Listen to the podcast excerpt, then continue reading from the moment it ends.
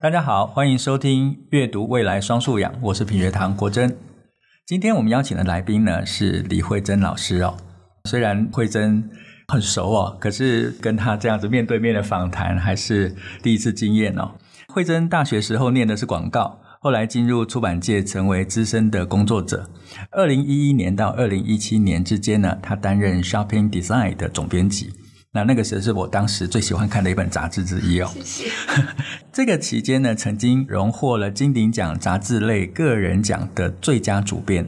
慧珍现在是自由工作者，也是新形态学习跟阅读行动独角兽计划的发起人。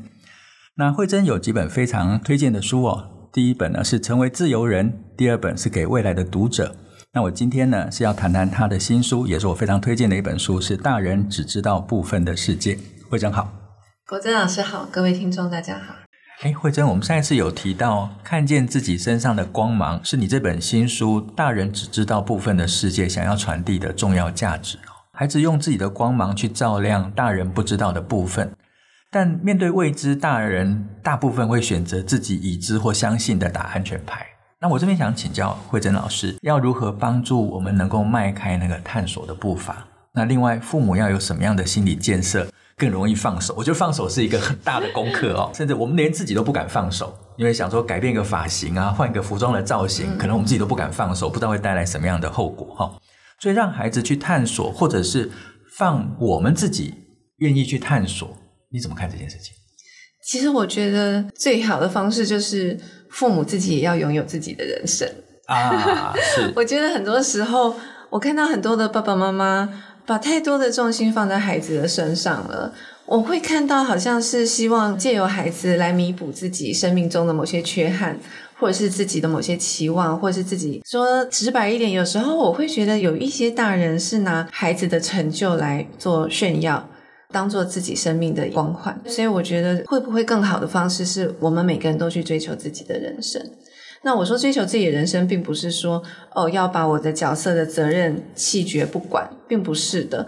我觉得这两者之间并没有冲突，就是我可以同样去尽我该尽的责任之余，我还是可以有我自己个人生命的成长。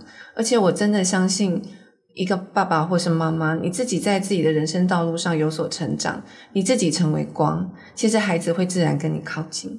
因为我看到很多的家长都会感叹说：“哎，孩子长大都不跟自己讲话啊，都不知道他在想什么。”我觉得我们也可以站在孩子的立场去想，那他为什么会这样，对不对？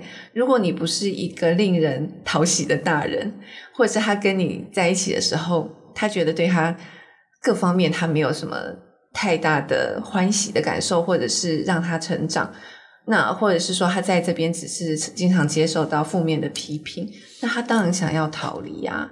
所以我觉得，如果我们自己都可以成为一个健康成长的大人，我们可以自己身上就散发着光。你觉得别人会不想跟你靠近吗？包括你的孩子。所以我觉得最好的方式是我们都要去探索自己，不要把自己未尽的愿望加注在别人身上。我们自己就成为一个你自己会想要靠近的大人。我们也可以这样想：你希望你的孩子成为什么样的人？你自己要先成为具有那样特质的人呢？你不能用自己没有的东西，然后希望别人替你达到。那这件事情一样，我觉得从逻辑上来讲也是不同的。如果你自己都不想跟你自己相处，你为什么会认为你的另外一半或你的孩子会想要跟你相处呢？而且我真的觉得家里面的大人。自己就是一个快乐成长的生命的话，其实整个家庭的气氛都会改变，孩子也可以更去健康快乐的成长。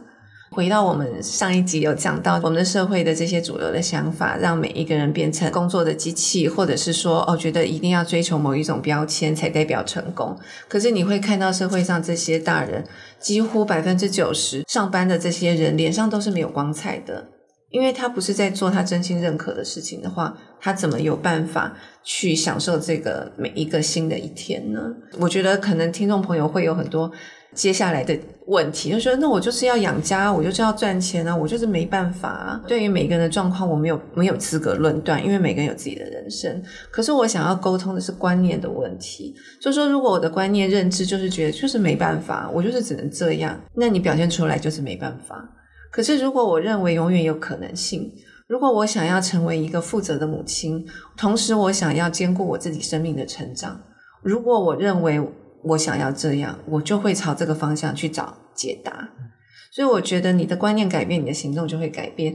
可是如果你的观念你不那么认为，那你的行为当然就会去朝你的观念所想象的那个方向。我真的还是建议每一个大人都要去探索自己，然后要让自己的生命发光，让你自己成为一个你自己也愿意接近的大人，那你的孩子才会想要跟你靠近。嗯。我们能不能做到这样，让你的孩子向往成为像你这样子的人，是他自愿的，不是你强迫的。嗯，我觉得刚才慧珍聊的这件事情，真的是一针见血哦。虽然他听起来好像是老生常谈，可是我觉得那真的是关键。我们常常讲说要怎么样更放手，但如果我今天原来的想法并没有改变，那其实要放手就真的很难。嗯。刚才慧珍讲到一个关键的词，就是成长。我们期待孩子成长，但我们自己好像到某个年龄段或者某种身份、环境条件的时候，我们就停止成长了哈。那就算有成长，其实也不是心智上面的成长。就像我们一直在谈成长，就会谈到经济的成长、社会发展，然后我们家里面我们工作有没有改变、收入有没有增加，其实都归到经济面上面的成长。可是真正改变生命的，并不是经济面上面的，它改变了我们所处的环境，有可能买贵一点的东西，用好一点的东西。可是内在不一定会改变，就外在环境改变了，但是内在没有改变，那就会用内在的条件去使用你外在拥有的能力或者拥有的资源，用出的其实是内心里面的那个价值观。我们在看社会的成长。或许我们现在更需要聚焦在那这个社会的成长，除了经济面之外，我们社会集体性的内在或精神条件有没有跟着成长？那如果这个成长能够实现的话，那其实我们就能够跟孩子借由我们内在的成长，我们的心智成长，也能够带着孩子去影响他们在心智上面也能够跟着成长哦。这就让我想到有一本绘本，我忘了它完整的名字，但我想很多人可能知道这个绘本，就是寻找失落的那一片。嗯，寻找失落那一块，嗯，就是一个好像以前小精灵会吃果子的那个小精灵，一个嘴巴圆圈圈，然后一个缺口三角形变成它的嘴巴，嗯，他就一直在找有没有哪一块三角形的碎片可以补上它失去的那一块，他就遇到很多不同的造型，有圆的，有小三角，有大三角都不合。有一天，他终于找到一个跟它完全合在一起的三角形，他就很开心，滚了滚了滚了滚了滚了，可是滚着滚着，他也觉得不太对。就好像这不是他要的，然后来这个三角形跟这个开口笑的圆呢又分开来了，那他又继续在寻找，他在想说到底应该找到是什么样的形状跟他会合。后来他就遇到了另外一个三角形，他跟他不合，可是有趣的是，他们说那我们一起滚好了，我也在寻找，你也在寻找，结果滚着滚着，两个人三角形滚成一个小圆，他也因为不断的滚，就让他自己把原来的那个缺口就有一点像磨掉一样的，就变成两个圆。后来才发现说，其实我们并不是要去寻找契合我们的另外一半，而是我们能不能成为更为完整的自己。没错。那这个或许才是我们现在在家庭里面跟孩子之间的关系。我们并不是要去 fit，像你刚才讲说，我们太配合孩子了，以至于我们连自己的生活都没有了。但如果今天我们能够跟孩子是两个都在滚动，而我们要意识到说，身为家长也必须不断的成长。其实孩子的诞生就是给我们另外一次成长的机会，而且是陪伴着一个生命一起成长。那就变成刚才我所讲那两个滚滚滚滚滚，后来成为两个各自圆满的生命。但两个人也没有分开，而且他们可以一起继续往前走。嗯，所以刚才你讲的那个情况，就让我想到这个绘本。我当时在读的时候是非常有体验的，非常有感受的。嗯，我觉得这个故事好棒哦，因为我真的觉得每一个生命本来就是完整的，嗯、所以如果一个家庭每一个人都可以朝自己的生命去成长，那我觉得这个家庭会非常棒，就是每个人的成长可以互相激荡，可以互相带来更多的可能性。所以我觉得，身为大人，身为家长，我觉得我们可以做的最好的事情，就是帮助孩子去看到他身上的特质，帮助他去绽放他的生命，因为每一个生命，我们只能帮忙他。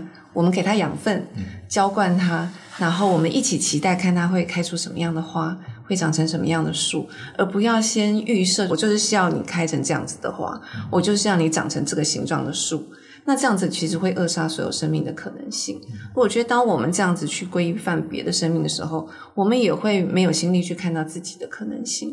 就像国仁老师讲的，如果我们一旦认为我的成长停滞了，我就会开始去要求别人。那这个我觉得就是一个双输的局面。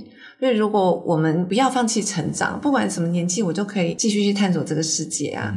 在我离开的那一天之前，我就要尽可能去看这个世界，尽可能去探索各种可能性。那这样子，孩子也会被你带动，就双方成为不同的完整的圆。我觉得这是一个更棒的事情。我书里面有提到，我前阵子读了很喜欢的一本书，是蜜雪欧巴马，就是我们身上有光。它里面有一个说法，我非常喜欢，我也拿这段话来提醒我自己要做到这件事情。他就说，我们每次看到孩子出现的时候，我们常常都会习惯性先看到他的问题跟缺点，就会觉得说你这什么发型，或者你昨天考试考几分，都会先看到我们觉得他应该要改进的地方。所以我们的脸通常都会是垮着的嘛。他说，可是我们应该要相反啊，就是当孩子在我们面前的时候，我们的脸应该要亮起来。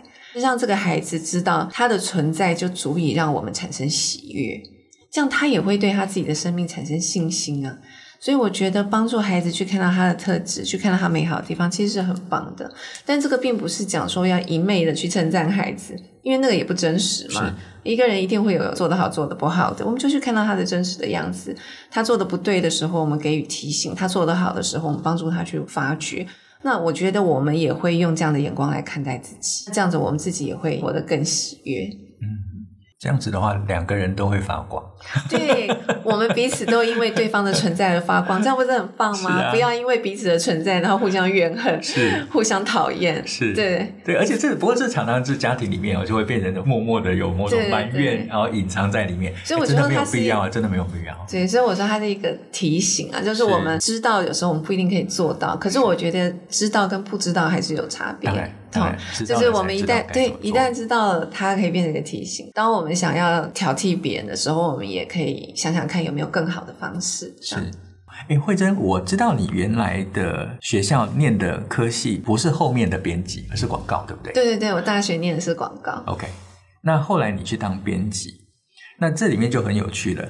我不知道编辑是你的兴趣呢，还是工作上面某些机运的过程，所以后来到编辑。但是我想你应该不陌生，就是我们在小时候常常会听到大人，或者现在其实也常听到，就是啊，兴趣不能当饭吃啊，哦，正经有用的才能当正式的工作。所以有很多你的兴趣呢，就是你去找一份正当的工作，然后你休闲的时候去做你的兴趣就好哦。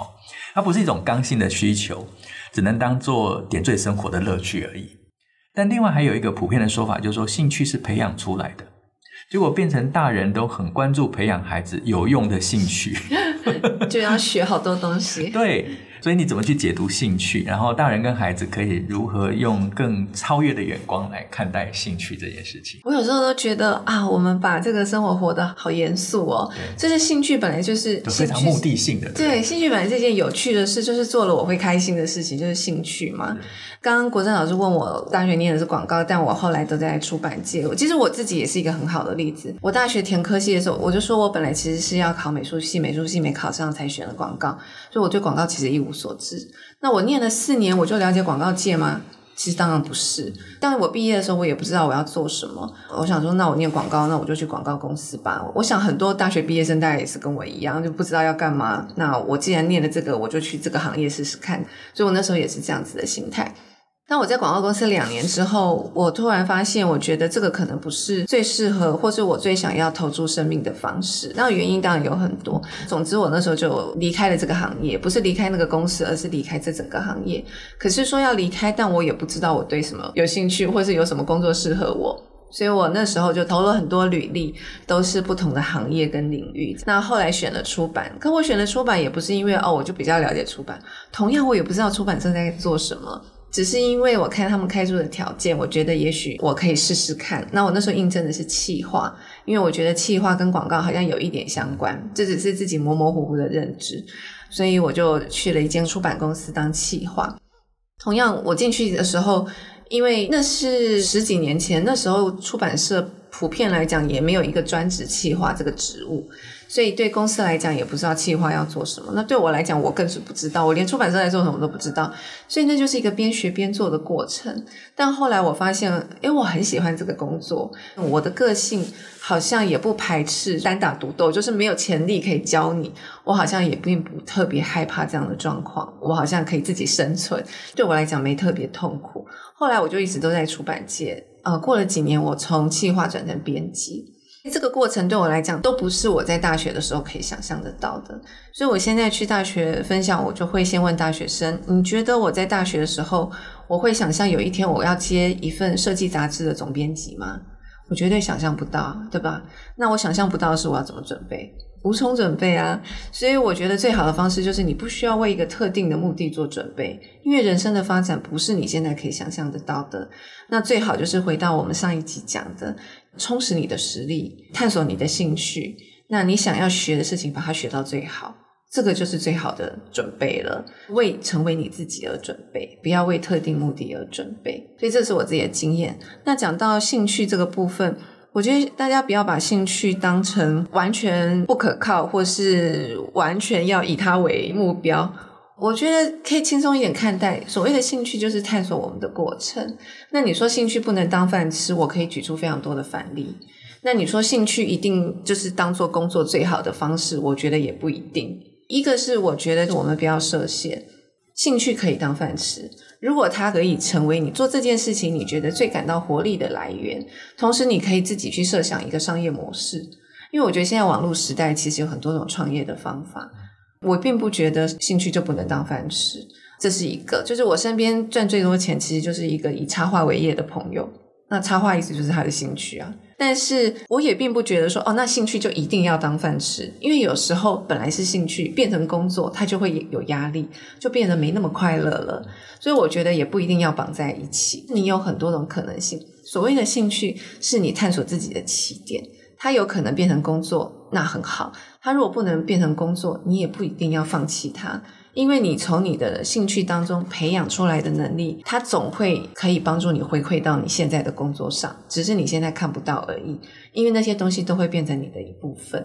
所以我就说我那时候考美术系没考上，可是因为我很喜欢艺术，我那时候为这件事情做的准备，它对我后来在出版社、在杂志社的帮助，我觉得都非常大啊。还有后来，虽然我没有在走广告这条路。可是我曾经在广告公司待过的经验，还有我在大学的时候，因为念了广告所学的行销啊、广告啊、公关啊，都对我后来的工作非常有帮助。所谓的工作兴趣不是那么一直线的。你说我念广告是因为有兴趣吗？我根本就不知道他是在干嘛。所以我觉得不要因为你的未知去框限你，我们唯一需要知道的事情就好了。那有什么机会就去学习，就去探索。至于你有没有兴趣，你要做了才知道。那兴趣能不能培养？我觉得那也不是在自己的书桌前自己空想可以想得到的。你总是要去试啊，因为这个世界上还有很多的行业，很多的工作是你根本不知道的，你根本没有办法判断你有没有兴趣。其实就是去试，先去做。你可以做的准备就是充实你的实力。从做当中去发现说，诶，你是不是做这件事情，你觉得它可以帮助到别人，也可以帮助到你生命的成长。也许这个就是你的职业，但是那些事情都要去尝试去做了才会知道。所以生命，我觉得就是一步一步展开的，不会是你在毕业那一刻你就画好了所有的蓝图。人生不会照你的蓝图走的。是，兴趣这两个字其实它本身就很中立啊，嗯，它就是两种状态嘛。对，就是你你觉得让你心情上面喜乐的。然后这件事情是有趣的，就这样子而已。它就是一个状态上面的描述哦，然后变成是一个我们可能寻找了某一件事情，然后因为我们在上面发现了乐趣，所以我们就很开心想做这件事情。对，老师，我补充一下，嗯，我觉得社会上很多时候会扼杀一个人的兴趣，是因为我觉得我们常常都会问很功利性的问题。对，中立，他本来就是一个，对，他本来就是中立。可是我们都会用说做这件事情，他对你现在的工作有什么用？是它能帮助你赚钱吗？我们通常都会用这个问句，所以很多的兴趣就被抹杀掉了，因为它没有用，因为它不能赚钱。可是我就说，这个还是基于无知的论点，因为有没有用，其实你在当下你是不会知道的，而且你所知道的世界也非常有限，你怎么知道它没有用？我们没有人可以做这样的论断。像刚刚讲的，因为有没有用，它能不能成为你的一部分？你是不是真的有决心要探索这个兴趣，探索到很深？它可以变成你这个人的一部分，它就会有用啊。是对，但如果你所有东西都三分钟热度，然后你觉得啊，对工作可能没帮助，所以我就不要了，那你当然永远都不会充实你的生命跟你的实力的厚度。所以，所以我想要补充这个部分。嗯，很棒。因为兴趣啊，它可能有几种状态，而且它在一种看起来没有用的状态之下，我认为它还是对生命的开展是有帮助的。比如说今天工作很忙很累。但是他有某个兴趣去平衡他的他是心心情，对，这也很重要。就是说我今天工作很累，但是他的兴趣就是听很多音乐或者去看很多影片，OK 啊，这可以啊，它就是一种生命的平衡嘛。没错。那失去了这个平衡，他可能在工作上面表现就会变得更懒。没错，没错。或者是他他没有办法找到能量，能够让他有突破的发展。哦，所以这是另外一种兴趣上的平衡。那还有另外一个，我觉得刚才慧珍讲说。我们对于兴趣会提出一个很功利的问题，说你的兴趣能不能当工作？好，兴趣当然不一定非变成工作不可，但有一些兴趣的确可以在现有的工作光谱里面找到工作可以去从事。但我觉得，如果要回应这个大人只知道部分的世界的标题的话，那可能现在有很多大人不知道工作是可以被我们发明跟创造的。嗯，也就是说，我的兴趣发展到一个专业度的时候，那它就有某种。专业的工作是可以被这个兴趣所开创出来的。比如说，有人以前就社群网站刚开始，他就很有兴趣在社群网站上面去做很多活动，嗯，到后来会变成在社群网站上面宣传行销的专业人才，那这个就会变成是被新发明出来的工作。对，所以大人，如果我们只知道世界的职业就大概是这些项目的话。那可能我们忽略了还有很多工作是我们不知道，而且我们是可以创造出来的。对啊，现在网络时代有很多工作是我们年轻的时候我们根本无法想象的，完全没有办法想象。对，嗯，所以还有很多东西是回到上一次所讲的，生命到底是一个被写好的剧本，还是说我们在里面其实可以借由创造，能够再开展更多的发展哦？所以我认为创造还是我们很重要的一个能力。好，诶，那如果到这个条件上面来看。书里面在第一百四十三页的时候，哈，你谈到了如何找到满足所有条件的工作。哎、嗯，这看起来是个梦幻的工作，离家近，事情少，然后钱多事少，对对，钱多事少，离家近，那个是吗？那那是一个满足所有条件的工作嘛？那另外一个是，如果想要 A 又想要 B，那不就要妥协嘛？哦，还是要妥协，还是不要妥协？那最后会找到两者兼具的答案。这种不妥协的态度跟自信是怎么养成的？你有这样子的经验，还是你身边的朋友有这样子的故事？因为我自己这么多工作经验下来。我慢慢自己去发现我对工作这件事情的理解，慢慢自己有找到自己的诠释跟答案。刚毕业的时候，其实我对工作一无所知，也不知道工作跟人生的关系是什么。这也是在成长的过程当中慢慢去摸索出来的。因为我觉得我自己的个性就是，我好像不太会去勉强自己做，我觉得我不认同，或者我觉得。没意义或没兴趣的事情，我当然不是鼓励说哦，每个人都一定要跟我一样。我就说，我们一方面认识自己，一方面认识世界。那这个是我认识自己的途径。我发现我是这样子的个性，嗯、那我就会找到属于我自己的道路。写书跟大家沟通，也是希望可以给大家信心，去找出自己的答案跟道路。路不会只有一种跟一条而已。我真的觉得，以前我们年轻的时候常听到啊，找工作最好就是钱多事少离家近。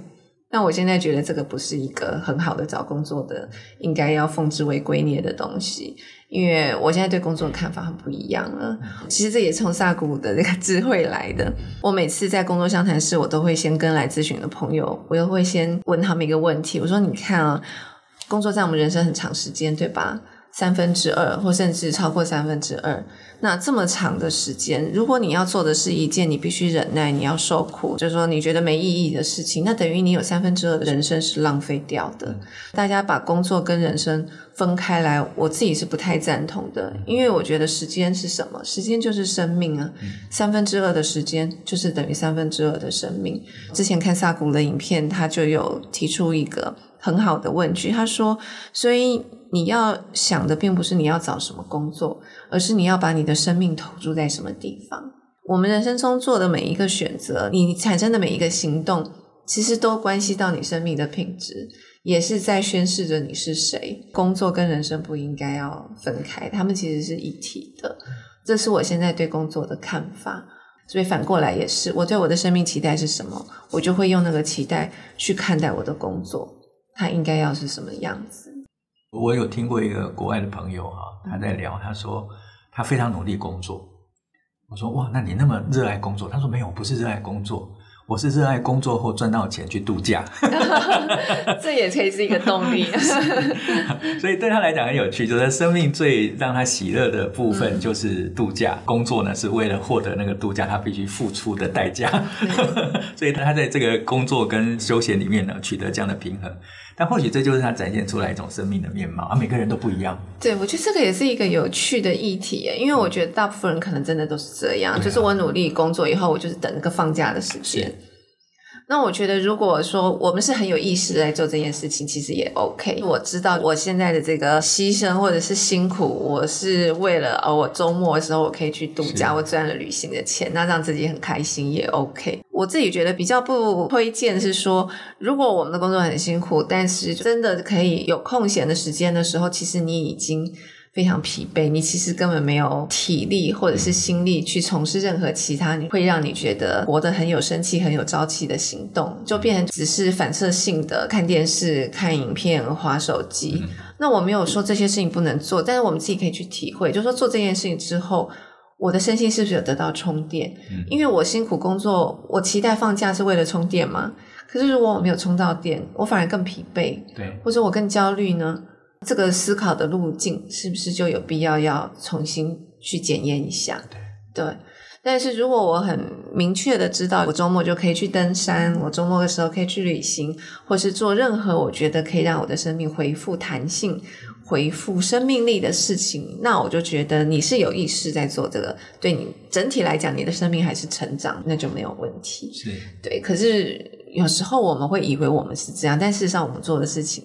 其实是相反，那这时候我觉得就有必要要检讨一下。明白，明白。嗯，所以刚才放在生命能够成长的这个观点上面，然后我我谈谈我自己的观点。我觉得这个世界就是个像道场或当像个学校一样，所以工作是工作的功课，家庭是家庭的功课，然后朋友是朋友之间的功课。